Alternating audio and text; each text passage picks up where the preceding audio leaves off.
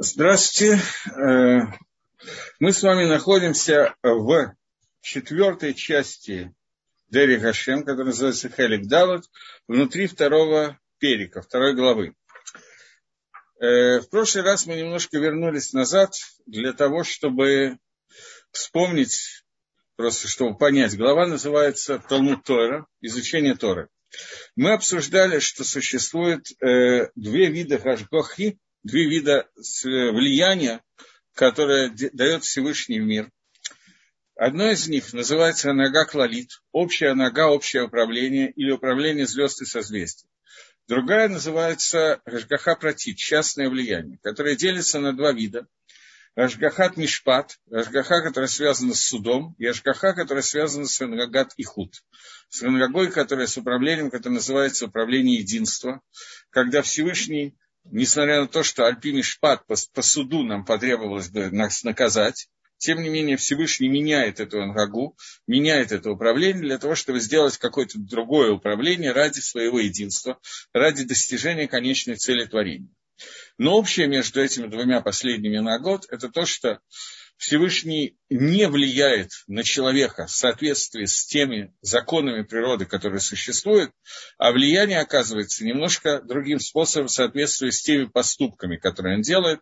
В основном речь идет о Ангат Мишпат, о управлении в виде Мишпата. И это управление в виде Мишпата делится на две группы.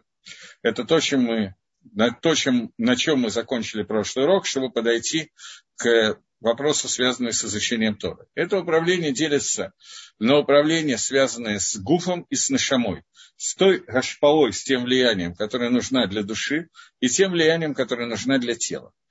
Поскольку влияние, которое нужно внутри этого мира, это влияние, которое нужно человеку для того, чтобы у него была возможность Ликаем Тора Митцвот, осуществлять Тору и заповедь, то поэтому для осуществления Митцвот человеку нужно очень какие-то конкретные вещи для тела ему нужно шалва, спокойствие и шекет.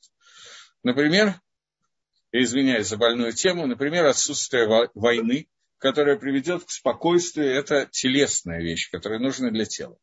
Для души нужны совершенно другие вещи. Нужна оскала, образование и знания, которые нужны. Понятно, что вот эта часть, которая связана с сознанием и образованием, которые, о которых я сейчас начал говорить, они связаны с заповедью, которая называется Талмуд Тора, заповедь изучения Тора. Таким образом, заповедь изучения Тора – это митсва, которая требуется именно для того, чтобы для души, не для тела, а для души. И воздействие Всевышнего, соответствующее заповеди изучения Торы, будет воздействие, связанное с душой, а не связанное с телом. Поэтому одна из вещей, которая достаточно известна, несмотря на то, что она звучит иногда не очень хорошо, но известно, что Тора Махлиша Гуфадам, Тора ослабляет тело человека. И человек, который целыми днями учит Тору, он более слабый, чем тот же самый человек с теми же физическими данными, который проводил бы время не в изучении Тора, а в чем-то другом, например, в занятии не знаю, карате или не знаю, тяжелой атлетики. И не только потому, что он не тренирует мышцы, но есть еще одна причина. Потому что человек, который изучает Тору, Тора ослабевает силы человека, поскольку существует определенная э, пропорция конфликта между материальным и духовным, между телом и душой. И все, что находится в теле, оно в какой-то степени мешает тому, что находится в душе. Понятно, что человек может быть красивый, симпатичный, сильный, здоровый, и при этом быть целый день изучать Тору. Но это тот вопрос, сейчас я его приведу, Гемора, которая задает вопрос. Рабишо бен Ханания спросила дочь Кесаря, царя Рима. Она его спросила вопрос, почему ты такой уродливый? Правда, интеллигентно так подошла к вопросу, почему ты, Рабишо бен Ханания, такой уродливый? Рабишо бен Ханани ответил, что потому что мое занятие – это изучение Тора, и Тора, она вот так вот воздействует. Она спросила, почему. Он спросил, у тебя, у папы во дворце, есть погреб, в котором хранится какое-нибудь очень хорошее вино? Есть. В каких сосудах хранится это вино? В глиняных, которые такие не самые лучшие сосуды, дешевка и или в металлических, в медных. Понятно, что в медных металлических сосудах э, вино окисляется и становится хуже. Она сказала, конечно, в глиняных сосудах, потому что там вино лучше сохраняется. Он сказал то же самое с Торой.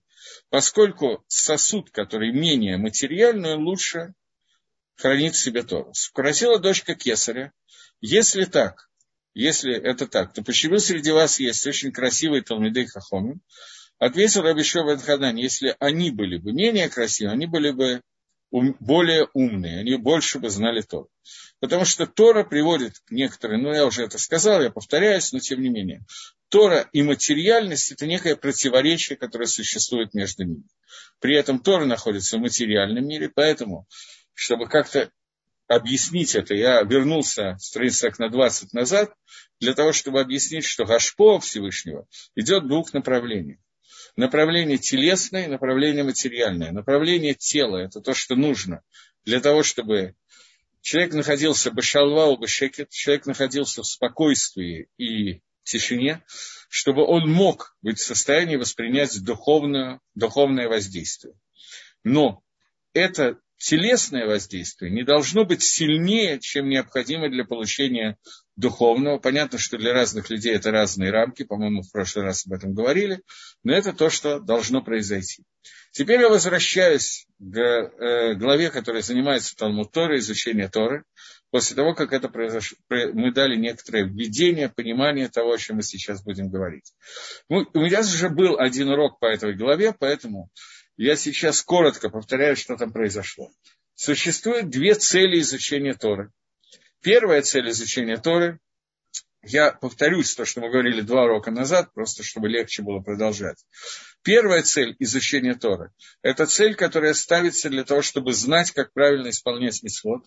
Потому что если я не знаю Торы, не знаю той части Торы, которая относится к этой митцве, то я не знаю законов митцвы, ее каваны, и вообще не могу правильно совершить, сделать какую-нибудь митцву.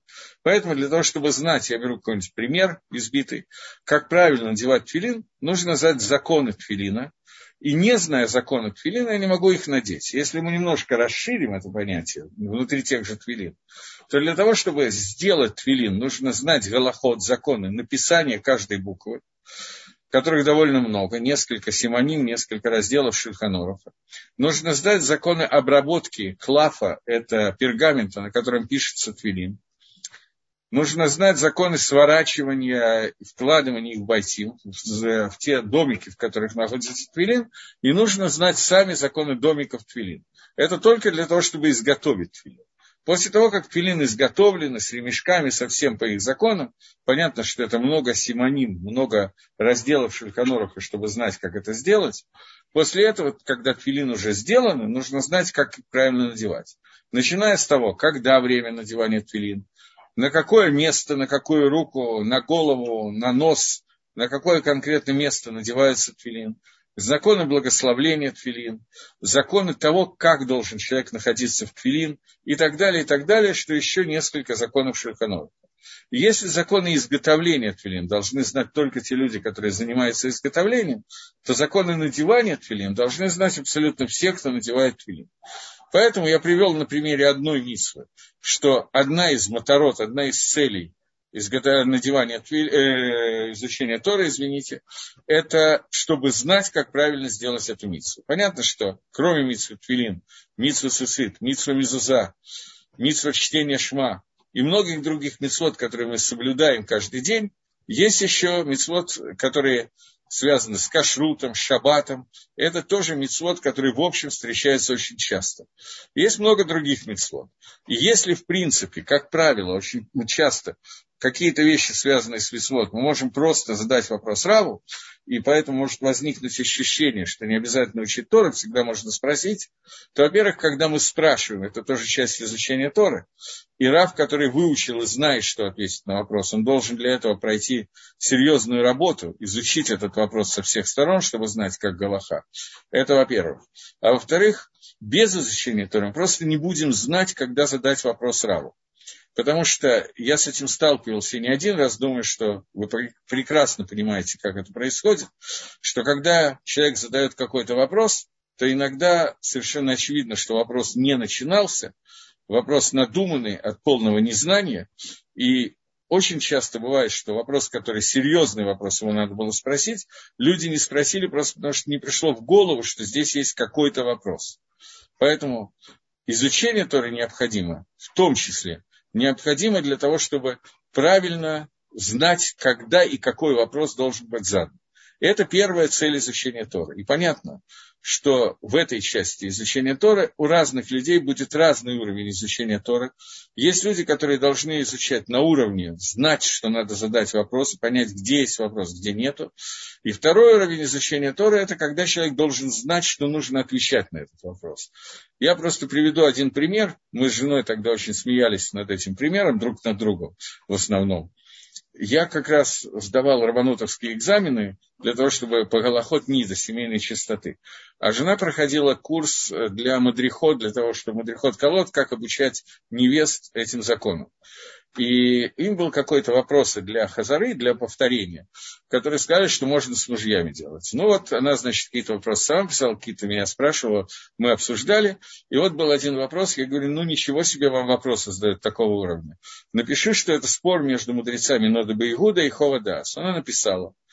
И этот ответ был неверный. Когда проверили ответы, то этот ответ был неверный. И там был э, написано, что неверный ответ, а ниже был написан, какой правильный ответ. Правильный ответ – вопрос к Раву. Настолько по-разному мы очень смеялись просто над этим, что я не засек, мне показалось, что слишком трудные вопросы задают, а на самом деле вопрос абсолютно правильный. Просто надо увидеть, что есть такой вопрос, понять, что эта ситуация есть. А как уже решать это, нужно задавать вопрос тогда, когда это нужно. И тем не менее, и то, и другое – это часть изучения Торы, которая необходима для знания Торы и для знания Галахот, чтобы знать, как исполнять митцвот. И вторая часть, вторая матара, вторая цель изучения Торы – это заповедь изучения Торы, отдельная мецва, которая связана с заповедью изучения Торы. Я повторяю то, что мы прошли очень коротко после того, как я вернулся назад, и мы обсудили о том, что есть две школы Всевышнего, влияние на тело и влияние на душу, нужно понять, что в заповеди изучения Торы есть часть, которая связана с мицвод, и часть, которая, безусловно, связана с мицвод. Но цель ее не знать, как выполнять мицвод, а цель именно отдельная митсва изучения Тора, про которое сказано, что Талмуд Тора кинегит кула. И это гашпо, это влияние, влияние от изучения Торы, она э, соединяется, соединение со Всевышним, соединение через Тору с Творцом, и это соединение, которое входит таким образом, что мы соединяемся со Всевышним на уровне соединения намного более крепкого и более высокого, чем любая мецва, которая существует, кроме митцвы изучения Тора. И это то, о чем говорится всегда, каждый день в утренних брахот, когда мы говорим в Талмуд Тора Кенегит Кулам, что Талмуд Тора равна всем заповедям одновременно. Это вторая часть, вторая цель изучения Торы, это изучение Торы ради изучения Торы. И э, то влияние, которое вливает в нас Гашем э, за, в связи с тем, что мы делаем заповедь, я напоминаю, каждый раз, когда мы делаем какую-то мецву, она идет прямиком ко Всевышнему, и обратным светом Всевышний направляет, в зависимости от этой мицвы, направляет на, на, на нас Гашпоу, который называется либо אור חוזר, возвратный свет, либо השגחה פרטית, частное влияние, которое связано с теми мицвот, которые мы исполняем. И вот это влияние, которое направляет на нас Всевышний в связи с нашим изучением Тора, она идет из наиболее высоких сфирот, более высокого уровня. Я не буду входить сейчас, мы в прошлый раз чуть-чуть этого коснулись, выше, чем мир Ацилус, для того, чтобы коснуться, прийти к нам и соединить нас с самыми высокими сферот, даже выше, чем Мироцилус Всевышнего. Мы обсуждали то, что это то, о чем сказано, что Тора предшествовала миру. Я просто напоминаю, потому что если не повторять и не напоминать, то многое теряется. Тора предшествовала миру. Творение мира, мир – это ГЛМ сокрытие. Тора предшествовала тому сокрытию, которое связано с понятием миров – Ацилус, Брия, Цираси, с четырех миров, с которыми мы как-то знакомы.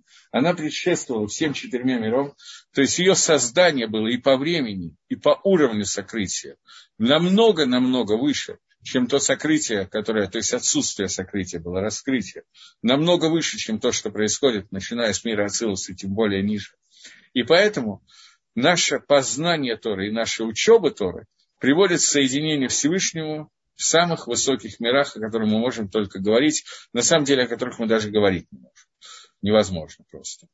Вот. И кроме этого, когда мы учим Тору, то это приводит к исправлению из э, Гашламе, завершению всего понятия Брии, всего принятия, понятия создания. И мы говорили о том, что существует Эцдат Тофвера, дерево познания добра и зла, и дерево жизни. Дерево жизни, которое было внутри Ганедана, это Тора. Дерево познания добра и зла – это то, чего ел Адам и решен. И после того, когда мы решен, и Хава и Мейну ели от этого дерева, произошло соединение, Ирбуф, перемешались добро и зло в мире, и теперь возможность гашламы, возможность доделывания мира, ради которого создан человек, поскольку мир создан незавершенным и нецельным, для того, чтобы мы его доделали, в первую очередь самого себя, оно идет по двум направлениям одновременно. Направлением, что можно ли такен что-то через Исурим и страдания, и направление, которое связано с тем, что Исурим и страдания просто не требуется для тикуна, для исправления, если мы исправляем через изучение Тора. Теперь мы начинаем пункт Гей, до которого мы более или менее добрались общими усилиями. Э, еще раз, Хелик Далик, перек Шини, четвертая часть, второй перек, Талмуд Тойра, Рамхаль. Пишет Рамхаль, ах, вот, но, Наим Вацрихим Лейтлавод Баталмуд Тойра, те условия, которые нужны, которые должны сопровождать изучение Торы, это условие и раба Талмуд Асмо, страх внутри самого изучения Торы, вытику на Маасебе Колет и исправление своих действий в любой момент. То есть Рамхаль нам говорит, что для выполнения миссии изучения Торы нужны два условия. Первое условие – это страх во время изучения Торы. И второе условие – это исправление действий в, в то время, когда, в любое время, в котором мы находимся. Э, до того, как я прочитаю дальше, что-то получилось, что я мало читаю, в этот раз много говорю, но вот так вот судьба сложилась. Э, страх. Есть Мишна в Таркрете Перкиавод, которая говорит, «Эн ира, эн хохма, эн хохма, эн ира». Нету страха, нету мудрости, нету мудрости, нету страха. И Мишна сделал некий замкнутый круг, но там эта Мишна делает замкнутый круг между очень многими вещами. Замкнутый круг, который связан с Торой и страхом. Понятно, что хохма имеется в виду хохма Тора. С одной стороны, без страха нельзя учить Тора. С другой стороны, без Тора нет страха перед Всевышним. Я просто не хочу как бы переходить на личности. Я имею в виду каких-то конкретных людей, какие-то конкретные поступки и разговоры, о которых я говорю, но я не могу их привести, потому что это будет очень некрасиво звучать. Я общался с людьми, которых я, в общем, достаточно уважаю, у которых и рад Шамаем, страх перед небом очень высокий. Но в связи с тем, что Тора там несколько слабовато и странновато, то получается, что у них есть ира, но то, чего они боятся, в общем, имеет очень маленькое отношение к тому, что хочет, чтобы мы боялись Всевышнего поскольку там не фигурирует понятие знаний Торы, а если я не знаю, что вообще от меня требуется, а я знать могу только через первые цели изучения Торы, поскольку все мицвод, они связаны с тем, что я должен узнать, как их правильно делать. Поэтому, если я буду страшно бояться нарушить заповедь исполнения надевания твилин, но надевать твилин буду совершенно не так, как нужно, не на то место, не так, а следить за какими-то мелочами, то будет совершенно неправильная ситуация. Поэтому понятно, что если нет знаний, нет хохма, нет Торы, то не может быть Ира. Это не называется Шамаем. Это называется, может, даже Ират, но Шамаем какие-то не те, о которых идет речь в Торе. Вот, поэтому Почему нету Торы, нету Ира, понятно. Почему нету Ира, нету Торы, это тоже достаточно понятно. Если человек не боится наказания, не трепещет перед Всевышним. Во время изучения Торы думает, э, ну, даже о Торе, но учит ее так, как учит физику, а не как мудрость Творца, которая спущена в мир для того, чтобы я, я человек, еврей, овладел этой мудростью и соединился с Творцом и стал, выполнял цель того, для чего Всевышний меня создал, И если человек всего этого не думает во время изучения Торы, понятно, что невозможно это думать все время, когда учишь Тору, потому что свихнешься и Торы учить не будешь, и это опять же перестанет быть страхом, потому что Торы не будет. Но человек должен об этом помнить, понимать. С этого, в общем, должен начинаться еврейский день. В середине дня нужно уделить этому пару минут тогда, пару минут туда, для того, чтобы это постоянно оставалось внутри человека. Тогда получается, что Тора и Ира соединяются. Поэтому существуют даже определенные пропорции, которые, например, приведены в книге Нефиш Гахаем, Ро Гахаем, Воложенера, где он приводит того, сколько времени человек должен уделять в день, если пропорционально тому времени, с которой он учит Тору, сколько времени должно уходить на мусар, на законы связанные, я сейчас говорю про мужчин только, про человека, который целый день учит Тору, скажем, 10 часов в день он учит Тору, сколько времени ему нужно пропорционально ему это уделять на мусар, что это нужно 15 минут где-то в день, плюс к этому два раза по 5 минут в середине дня немножечко прочитать что-то, задуматься об этом и не увеличивать это, и не уменьшать это, потому что если ты это увеличиваешь, то Тора уходит, есть только занятия вещами, которые приводят, должны привести к изучению Торы, но Тора начинает постепенно уменьшаться. И если нету ира, если нету понятия страха перед Всевышним, то есть обратная ситуация. Человек занимается Торой, но он занимается математикой, физикой, еще чем-то, не дай Бог. Вот. И поэтому это первое, что необходимо во время изучения Торы, пишет Рамхаль, это Ира Баталмут Ацмо, страх во время изучения. И вторая – это тикуна Маасеба Колета, постоянное исправление поступка. И вот, говорит Рамхаль, что когда это является вся сила Торы, только в том, что она соединяет кошар, делает кешер, узел, и подвешивает себя, соединяет и подвешивает к тебе – Всевышнего, воздействия Всевышнего, которое связано с уровнем этой Торы, количеством и качеством этой Торы. До такого состояния, что посредством того, что человек говорит слова Торы и размышляет о ней, Тимашех притягивается. Гашпо Гдаларги. Вот это фантастически сильное Гашпо, фантастически сильное влияние Творца. Но кроме этого, не, э, сейчас, Лой Геодибр не будет речь, связанная с Торой, а только как обычная речь про остальные асаким. Так как человек разговаривает про свой бизнес, разговаривает про свою работу и так далее.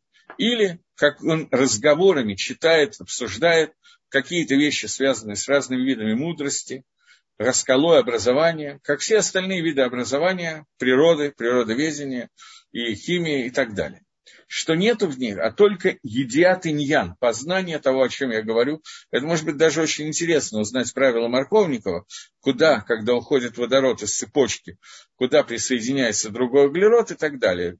Очень интересно, мне когда-то шутка нравилась.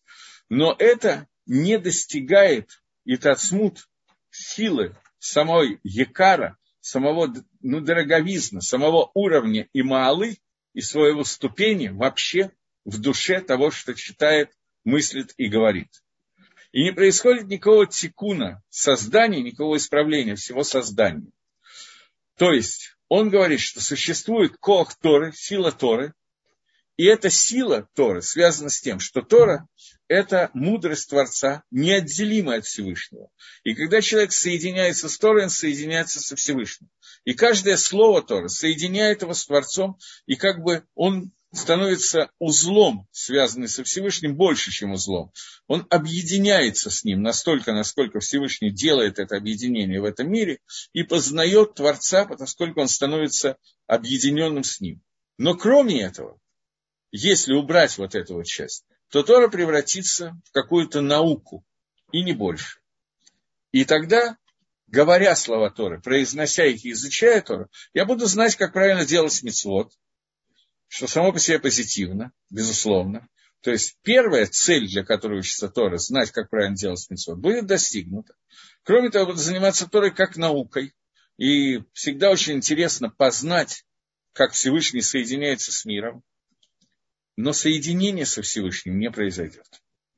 Однако, Рашпазот, вот это влияние, это иньян божественный, как мы уже упомянули. И не только это, но также он Етер Ильон, более высокий и более скрытый, как, чем все, что приходит и достигается от Всевышнего создания. Это самая высокая связь, которая есть, самая высокая гашпа, влияние, которое мы можем принять и притянуть к себе от Творца. Фактически мы ее не только принимаем, мы ее притягиваем, поскольку само по себе влияние, которое идет от Всевышнего, оно зависит от того, как мы себя здесь ведем, как мы договаривались на прошлом уроке, что кроме анагак лалит, кроме общего управления, которое не связано с нашим поведением, есть гашпат, э, ганагат мишпат, есть влияние, э, связанное с мишпатом, с судом, который в зависимости от наших мецвод, и одна из основных мецвод, о которых мы говорим, это Талмуд Тора, притягивает и соединяет. Вот это самое высокое из притяжений Ашков Всевышнего, которое может быть, которое существует в мире. В Икиван Шекена, поскольку это так, то, безусловно, человеку нужно бояться и дрожать, трепетать, когда он занимается Торой, понимая, что сейчас он соединяет весь мир со Всевышним.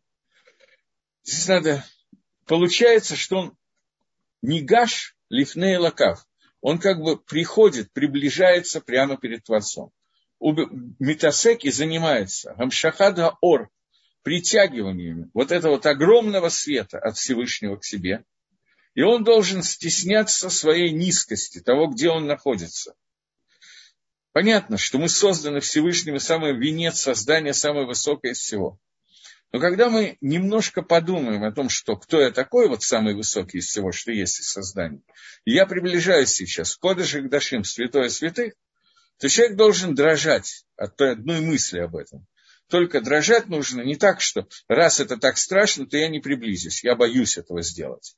А он должен дрожать при мысли о том, что какая ему вообще от Всевышнего дается почесть, возможность, ответственность, и что от него зависит столь много. Это должно э, вызывать раду, страх, дрожь, и он должен бояться и дрожать от величия Творца. Я сейчас вспомнил одну историю, что как-то под Москвой был один семинар, где кто-то дал мизузы для того, чтобы раздать желающим повесить мизузу на дверь.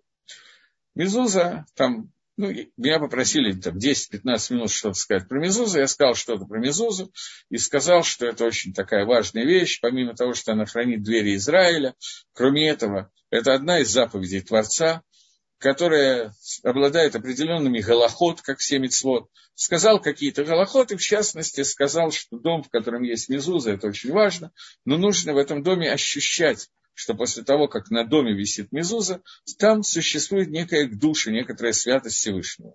Поверьте мне, я ничего плохого сказать не хотел. После этого какая-то тетенька пришла и сказала на завтра, что она думает, не отдать ли ей мезузу, потому как она боится к душе. С одной стороны, очень правильно, она ощутила, что поверила мне, я знаю, что будет святость внутри ее дома. А с другой стороны, она подумала, нафиг мне эта святость. Зачем это нужно? До того, как человек не понимает, что это то, для чего он пришел в этот мир, совершенно действительно непонятно, зачем нужен мецвод. Поэтому начинаются всякие выдумки, что мецвод является сигулой, они являются каким-то средством с помощью которого можно достигнуть того-то и того-то. И постепенно Тора, не дай Бог, превращается в книгу о лекарствах. Поскольку я, это моя больная тема, но сегодня я это просто прочитал в одной из дрошот, что это не только мне мешало, оказывается, книга Рафайзи Кицкак Ховера «Дрошот Сиахицкак», где он написал, что это одна из проблем, которая была в Пуре, но сейчас я не буду на эту тему длинно разговаривать, но одна из проблем, которая была, что появились люди, которые из-за гестер по ним, из-за сокрытия лица Всевышнего, когда исчезает пророчество, и люди находятся в состоянии, когда они не понимают, что, так, что от нас хочет Всевышний, что такое Тора и так далее, а Тора вроде присутствует. И люди начинают воспринимать заповеди Торы как лекарство от болезни когда они знают, что каждый орган человеческого тела связан с Торой, и вот я сделаю какую-то миссию, я, правда, не знаю точно какую, для чего, сегодня уже есть специалисты, которые вам точно расскажут, что для чего надо делать, и это будет сигулой, это будет средством для того, чтобы благодаря, благодаря этому средству у меня произошло в этом мире то-то и то-то. Таким образом, Тора превратилась из Торы в некоторую книгу о лекарствах от своих проблем в этом мире. И когда людей привлекают к чуве, очень часто говорят такие вещи. Вот ты наденешь пилин, у тебя будет хорошо это. Ты прибьешь мизузу, у тебя будет хорошо то. И так далее, и так далее. Таким образом, Тора перестает быть Торой. И это трагедия. Потому что она не выполняет изучение Тора. Вообще невозможно в такой ситуации. То есть человек начинает изучать только, а Тора это для чего? Вот эта заповедь это для чего? И я не знаю, я сталкивался с этим. Я просто говорю вещи, которые меня болят, поэтому если я повторяюсь, вы лучше меня извините или не извините, но я все равно не могу иначе. Когда меня спрашивали неоднократно, а вот это вот мисва, которую вы только что рассказывали, она сигула от чего? Это средство от чего? И тут хочется прекратить урок, повеситься, еще что-то в таком духе, потому что это то, из-за чего разрушен, в общем, второй храм, одна из причин разрушения второго храма. И это вещь, которая, ну, она настолько, если человек будет хотя бы не думать, не дай бог, но задумываться, она настолько антилогична, что человек поймет, что использовать, видеть свою связь с Творцом только как средство для решения проблем о том, где, в какой момент времени надо помолиться, чтобы у соседа умерла корова, и как мне сделать так, чтобы, если у него есть машина, то у меня было две, или что-то в этом духе, или просто, чтобы у меня перестала болеть голова, потому что я экономлю э, оптальгин и не хочу его принять, то это тяжело. Это Тора перестает быть Торой. Э, мне пишут о том, что чем вам мешает такой взгляд – Пусть хоть так человек учит. Классика того, что из того, что человек делает лолишма, в конце сделает лишма. Из того, что он начинает выполнять митцвот и учить Тору не во имя э, митцвот, но в конце придет к тому, чтобы учить во имя митцвот. Я вам скажу, что мне мешает. Это совершенно верно. Написано, что пусть человек всегда учит Тору Шилолишма, потому что в конце начнет учить Тору Лишма. Я говорю о людях, которые учат Тору уже лет десять. И постепенно то, что есть дальнейшее, начинает теряться. Я не против того, чтобы сказать какие-то элементы лолишма. Но если человек вообще не знает, что существует что-то лишма, и знает только лолишма, и в течение годов, лет жизни, лет исполнения митцвот, ему об этом никто никак не говорит, то вот это то, что мне мешает. И то, что Амисраэль может превратиться это проблема, это не, не только мне мешает. Это проблема, которая произошла во время Эстер Паним, когда люди перестали понимать, чем работает Тора. Поэтому я хочу довести до вашего сведения, тех, кто меня слушает, то, что сейчас пишет Рамхаль. Я просто привожу это как примеры антирамхаля. Рамхаль пишет, что Тора является Торой. Я еще раз повторяю, он пишет, что Тора является Торой и соединяет нас со Всевышним, только когда человек понимает, что он учит Тора и соединяется с Творцом. Если же он учит Тору, воспринимая как наличие информации, как математику, то Торы здесь нету. Это не просто изучение Торы лолишма, это вообще не изучение Торы. Изучение Торы лолишма, я хочу учить Тору, потому что я понимаю, что за счет нее я узнаю законы, я соединяюсь со Всевышним. А еще мне заплатят деньги за то, что я такой большой грамотный человек, я получу какой-то приз, а еще я буду, э, меня будут называть равом, передо мной будет вставать. Это изучение Тора Лишма, которое изучение Торы не во имя Тора, которое сказано, пусть человек учит. Но когда человек не видит, что это Тора, он не учит Тору. Вот о чем говорит Рамхаль. Дальше был хороший вопрос, следующий. Во-первых, источник высокий. Но источник высокий, когда я соединяюсь с этим источником, если я с ним разъединен, поскольку я не учу, чтобы соединиться, то соединение не происходит. Шалом. Что учили люди до момента дарования Тора? Книга Адама или было что-то еще? Было очень много книг и Адама, и Шема, и Авраама, и Эвера. И эти книги были написаны, были еще вот, которые существовали очень многие вещи, которые в дальнейшем были даны машине Синай, были известны еще Адаму и были переданы по цепочке до том числе до Маширабейну. До сих пор есть некоторые вещи, которые нам известны от Адама Решона. Есть книга, написанная Авраама Вину. Но в том целиком, в виде целиком той Торы, которая является Торой, та часть Торы, которая стала соединять нас со Всевышним, она стала только в момент Шивота, в момент дарования Торы. До этого времени это было изучение, как жить, что надо делать и детали этого действия. В настоящее время, кроме этого, появилась еще одна часть Торы, то есть мотора, цель изучения Торы. То, о чем мы сейчас учим. Что Тора соединяет нас с самыми высокими источниками внутри самого Творца, и этого, такого уровня, не было до дарования Торы. Кроме того, не было многих мицвод, которые были даны во время дарования Торы. И несмотря на то, что человек, подобный Аврааму Вину, а именно Аврааму Вину, мог познать эти мицвод, наблюдая мир, поскольку он видел, как Тора проектируется на этот мир, и смотря на проекцию, видел план, чертеж, замысел, и мог понять, какие мецвод для чего служат, и вывести голоход мецвод, это был Авраам Авину, он это передал своим детям, Исхаку, внуку Якову.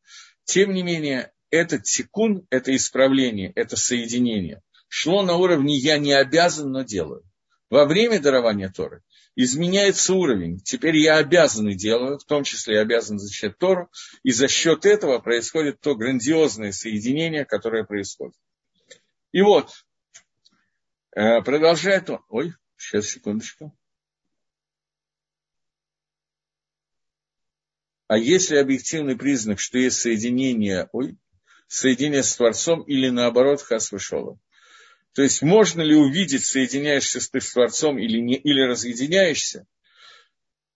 Очень на низком уровне это можно увидеть. Если бы этот объективный признак был дан и можно было бы это измерить, то человек был бы лишен свободы выбора.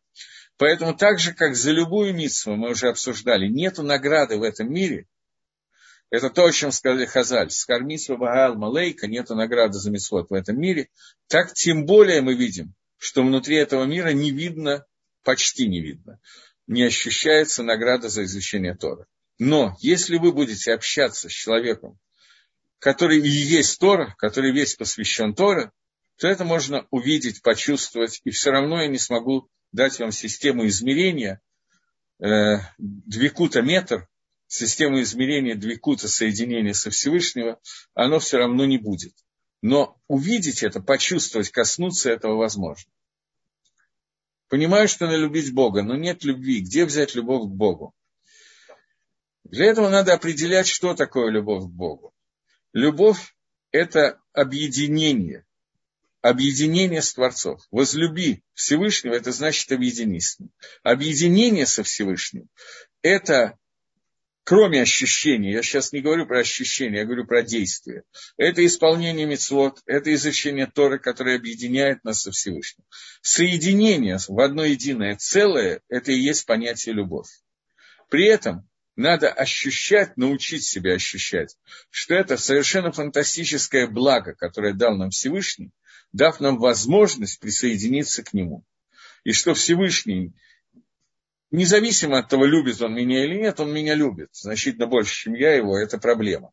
Но независимо от этого, поскольку Всевышний создал всех для того, чтобы сделать всех счастливыми, и это его цель, и то, что временное состояние несчастья, я не буду сейчас обсуждать, оно мы уже обсуждали его, для чего оно нужно и так далее, но конечная цель Творца – это сделать благо человеку, поэтому он заслуживает любви, но любовь должна выражаться именно в соединении с Творцом, а не в криках о том, что я люблю Всевышнего.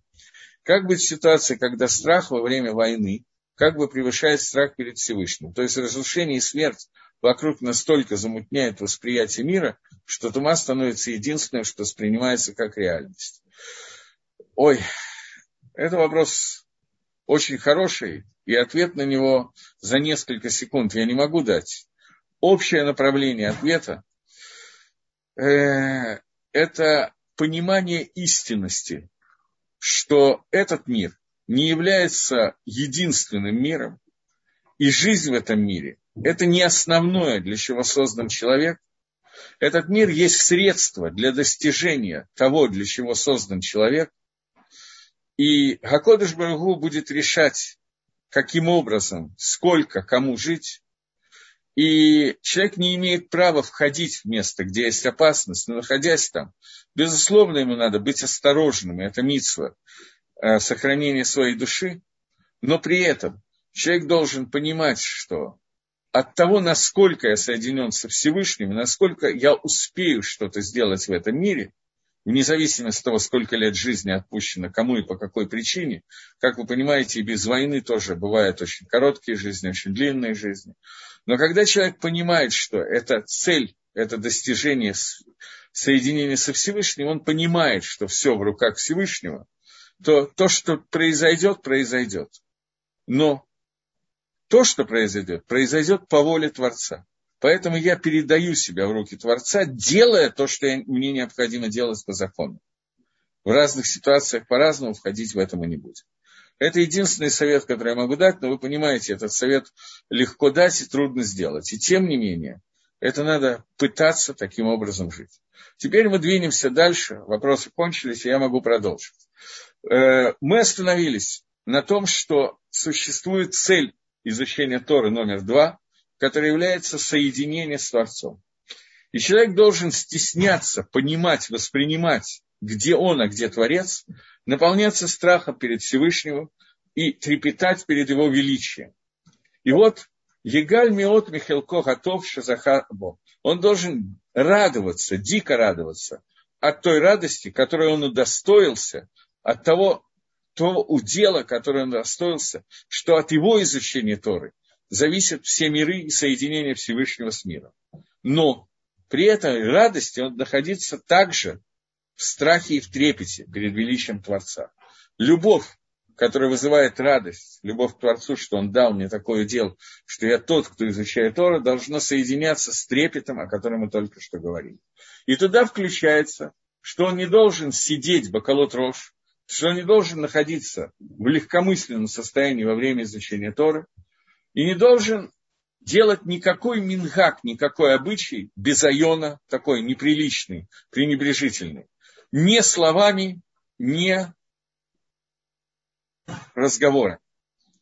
То есть этот трепет, эта любовь должна выражаться в поведении человека. Что во время изучения Торы он не должен входить в какие-то легкомысленные вещи при этом. Это не означает, что нельзя пошутить, рассказать анекдот. У нас есть геморрот что когда Рова начинал свой урок с того, что он говорил Милта де Бдихуса, рассказывал какую-то шутку для того, чтобы люди поднималась, из-за этой шутки появлялись улыбки на устах, и было легче сосредоточиться на изучении Торы, это все нужно, возможно и так далее. Но не легкомыслие, шутки, юмор и легкомыслие – это не одно и то же. И должен знать, перед кем ты стоишь и чем ты занимаешься. Постоянное воспоминание об этом понимание этого во время изучения Торы. И если он делает так, то тогда его Талмудо, его изучение Торы, то, что ему нужно, будет в действительности, будет истинно сделано. И из этого вырастет посредством него та хашпа, то влияние, которое мы упомянули, в Итацембо и усилится в нем, в человеке, вот это вот соединение со Всевышним и Йокар Элаки дороговизна, оценка Всевышнего. И тогда и Машех притянется, вот тот секунд, то исправление, и та гаара, то освящение не только к нему, но ко всем созданиям. Поскольку мы находимся внутри самого низкого из миров, мир, который называется мир Асии, мир действия, то Гашпо Всевышнего проходит все самые высокие миры сверху вниз, как мы обсуждали на прошлом уроке, по некой цепочке через Малахе Гашерет, через ангелов, все остальные творения, которые есть, духовные творения, пока не дойдет до самого низкого материального творения, то есть нас с вами. Поэтому во всех мирах произойдет вот это гаара, это освещение из самого высокого источника, доступного для освещения со стороны Всевышнего всем мирам. Потому что не только мы, люди, не только материальное творение, но и духовное творение, оно может получить свет только, вот этот высочайший свет Торы, только благодаря нашему изучению Торы, и это то, что мы делаем. Но если Тнайза и Хасер если этот Тнай не будет исполнен, Тнай имеется в виду условия страха и трепета, то не придет эта гора, это свет не придет, который должен прийти посредством изучающего Торы человека. И не будут его слова, а только все остальные человеческие слова. Обычная человеческая речь, она будет гигиени, она будет очень логична. Как человек, который читает какое-то письмо философское и так далее. И его мысли будут как мысли об обычных вещах, связанных с миром, и наоборот. Это не засчитается ему как верхний уровень изучения Торы и притягивания света, но это будет ашма, это будет некое преступление, что он приблизился к душе без страха. Поэтому Эйн Хохма, Эйнира, то, что сказано в Перкево, это определенное, одно из важнейших, важнейших все-таки условия для изучения Тора. У Мекер Рашолев Нейбарона, человек, который приближается к душе и легкомысленный перед своим Создателем, когда он говорит перед ним слова Торы и занимается к душе Всевышнего, подобный человек, это засчитается ему как некое преступление. Однако, в соответствии с уровнем страха и размером уважения и любви к Творцу, вместе с этим он будет сгерут, вот это вот, то, как он будет осторожно это делать, и также будет размер его обучения и уровень той гашпо, того влияния, которое приходит через него. Этот кусочек Рамхаля весь предупреждает о том, что такое Тора и с каким трепетом мы должны подходить к ее изучению. Это не означает, что если у меня нет трепета, я не должен его изучать Тору. Я должен изучать Тору. Но я должен позаботиться о том, что в момент изучения был трепет. Мы ежедневно читаем ставку в утренних благословениях, где приводятся дела, плоды которых человек вкушает в этом мире. Среди прочим, там есть изучение Тора. То есть, мне хотелось сказать, что плоды, то есть плата за изучение Тора находится в будущем мире а плоды за изучение Торы находятся в этом мире.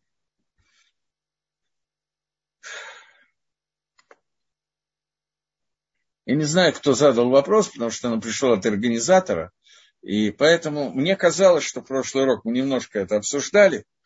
Вопрос хороший и правильный. Слишком долго будет на него отвечать. Но вопрос очень к месту. Надо понять, что такое плоды за изучение Торы и за остальные мецвоты, которые говорят, что плоды находятся в этом мире. Я об этом уже несколько раз говорил, поэтому я очень коротко сейчас говорю. Существует понятие награда и существует понятие, что Всевышний рассматривает мои действия, чтобы решить, в какую ситуацию наиболее рентабельно меня поместить рентабельно с точки зрения того, что весь Аламазе, все тело, весь этот мир создан для того, чтобы посредством них человек мог, выполняя мицвод, изучая Тору, прийти к миру грядущему. Поэтому Акодыш Барагу взвешивает на очень точных весах, что конкретно, что для меня конкретно наиболее правильно и рентабельно внутри этого мира. Это плоды тех мецвод, о которых мы говорим, которые дают, ставят меня в те условия, которые для меня будут самыми лучшими для дальнейшего продолжения службы Всевышнего. Но это не награда за заповедь, это пирот, который есть, это плоды от этой награды, которая есть внутри этого мира. Сама награда, не дай Бог, чтобы мы ее получили в этом мире, есть люди, которые получают награду в этом мире, но это награда, которая дается Рашоим, нечестивцам, которые получают всю награду в этом мире, поскольку они сделали какое-то количество мецвод, и убрать от них награду нельзя. Но поскольку Акодыш Брагу, взвешивая на своих весах, я не знаю, систему измерения его весов, это только он может взвесить, решает, что этих людей не будет будущего мира, поэтому этим людям дается вся награда в этом мире, для того, чтобы лишить им мира грядущего. И существуют люди, которые получают пирот это одна часть людей, которые Рашой, нечестивцы.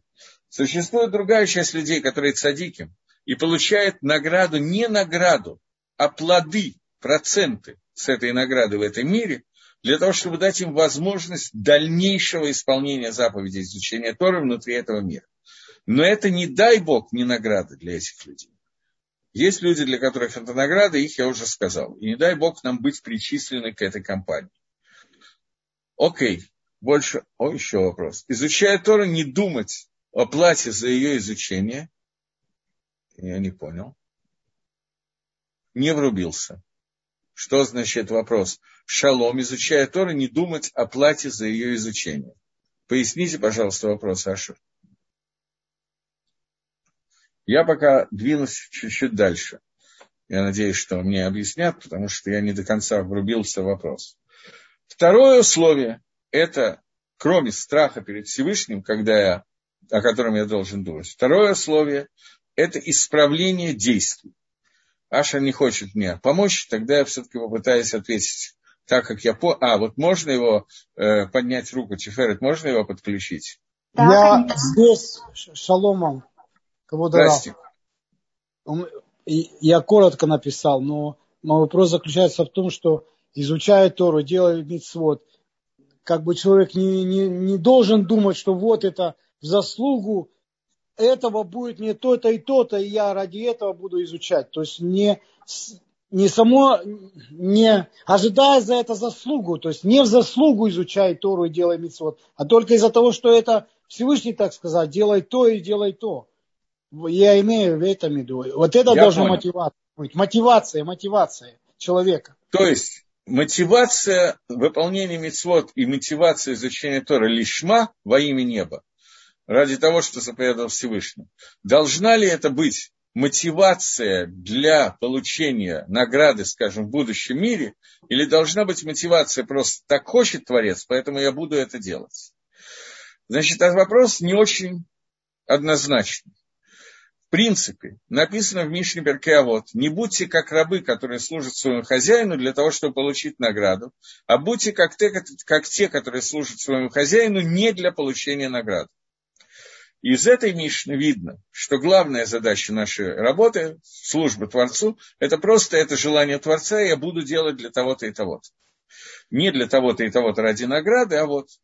Но при этом существует определенный каванот мицвод – Каванот Мицвод в данном случае, Рамхаль нам раскрыл первую кавану, о которой мы говорим, изучение Тора, да и, в общем, других Мицвод. Это то, что Тора притягивает к себе, соединяет нас с Творцом. И человек, который думает о том, что изучая Тора, я соединяюсь с Творцом, это не думать о награде. Соединение с Творцом в данный момент – это не совсем награда. Я поясню, что я имею в виду. Есть такая книжка Нефишахаим, Рафхаим Воложенер где он пишет, что после того, как была дана Тора, на самом деле после создания мира, Всевышний заключил как бы договор, условия поставил. Ему не надо ни с кем ставить условия, он просто так решил, для красоты Мидраш рассказывает, что это условие. Что весь мир может существовать, до дарования Тора он будет существовать в подвешенном состоянии, после дарования Торы он существует только, если существует люди, принявшие Тору, в данном случае это Амисраэль, и другие люди, которые принимают Тору и становятся Амисраэлем, мир будет существовать только пока евреи учат Тору. Если будет хоть одно мгновение в мире, когда ни одного человека не будет изучающего Тору, то мир исчезнет. Он придет в состояние того Вогу, как было в начале творения, то есть он растворится, полностью будет отсутствовать. И человек, который учит Тора, понимая и думая, что тем самым он осуществляет мир, он, безусловно, учит не ради награды. Поэтому эта кавана, это стопроцентно правильная кавана, на стопроцентно лошем шамаем во имя небес. Но кроме этого, существует еще вопрос. Человек, который учит Тору и делает миссу, чтобы получить награду в будущем мире. Называется ли это, что здесь есть проблема в том, что он что-то делает лолишма не во имя Всевышнего? Ответ на этот вопрос – нет, не называется. Это тоже делать во имя Всевышнего. Поскольку те, кто слушали первые уроки и смотрели первые уроки по Рамхалю Дери Хашем, могут вспомнить, что Рамхаль начал с того, что он создал этот мир с каваной Всевышней, этот мир создан с каваной, с намерением дать то добро со стороны Творца человечеству, ну не только человечеству, всему созданию. Для того, чтобы сделать это добро стопроцентно, нужно было создать такое создание, у которого есть свобода выбора, то есть человек, и чтобы он заслужил это добро. Добро, время получения этой, это Аламаба, это грядущий мир. Поэтому, когда человек учит Тору, делает мицвод, чтобы получить награду в Аламаба, потому что это желание Творца, и он это делает, потому что это хочет Всевышний. Если он сделал всю эту цепочку размышлений, то в этом случае это будет продолжаться, называться лишма, несмотря лашем шамаем во имя неба, несмотря на то, что он делает это с мыслями о оплате своего труда, о награде. Потому что он думает, что я делаю это для награды, потому что это и есть желание Творца дать награду. Но даже в этой ситуации есть шута Вильнюсского Гаона, из которой Машма немножко следует, что тем не менее самый высокий уровень – это когда даже не думаешь о награде, даже потому что это хочет Всевышний, а думаешь только о том, что я выполняю заповедь Творца и больше ни о чем. Что это еще более высокий уровень. Но когда человек учит, э, учит Тора и делает мицвод для того, чтобы получить награду в Аламаба, это не называется изъян, недостаток в изучении Торы Лишма. Вопрос был очень хороший, поэтому я на него уделил некоторое количество времени. Есть такой комментарий Вильнюсского Гаона, у меня пару минут есть. Есть комментарий Вильнюсского Гаона на тему того, почему Рут, Моавитянка, удостоилась того, что от нее родились Давид Амелах, Шлома Амелах, Мелах Амашиях от нее произойдет и так далее. Что она была из Маава. Моавитяне, есть посох, что моавитянин не может жениться, выйти, жениться на еврейке, и во время Рут был большой махлокис, большой спор, который был решен именно во время Рут. Э, этот посуд говорит про мавитянина мужчину или про мавитянку женщину тоже. И тогда решили, по определенным причинам, Рут считала, что она имеет право сделать гиюр и делает гиюр, но выйти замуж ей нельзя за еврея. И, соответственно, она решила, поскольку она знала, что люди получают, женщина получает аламаба за изучение Тора мужа и детей, а у нее не будет ни мужа и детей, поскольку ей нельзя будет выйти замуж, то это комментарий Гаона, то она считала, что она не получит Аламаба. И она делала Гиюра, соблюдала митцвот не ради заслуги даже Аламаба, а просто потому, что Всевышний хочет моего исполнения митцвот. И за это она удостоилась, поскольку это было настолько лошем шамаем, настолько его имя небес, что она удостоилась того, что от нее произойдут Давид Амелах, Шлома Мелах, Мелах и Машех, чтобы он пришел в скорости в наши дни. Я вижу, что вопросы кончились, поэтому я думаю, что входит в изучение Торы. Это изучение только Галахи или Агады. В изучение Торы входит и то, и другое. Все части, написанные в Талмуде и во многих других местах, это изучение Торы. Безусловно. Галаха – это наиболее важная часть, потому что здесь есть две цели. Мы еще и знаем, как правильно себя вести, как правильно надеть филин и так далее.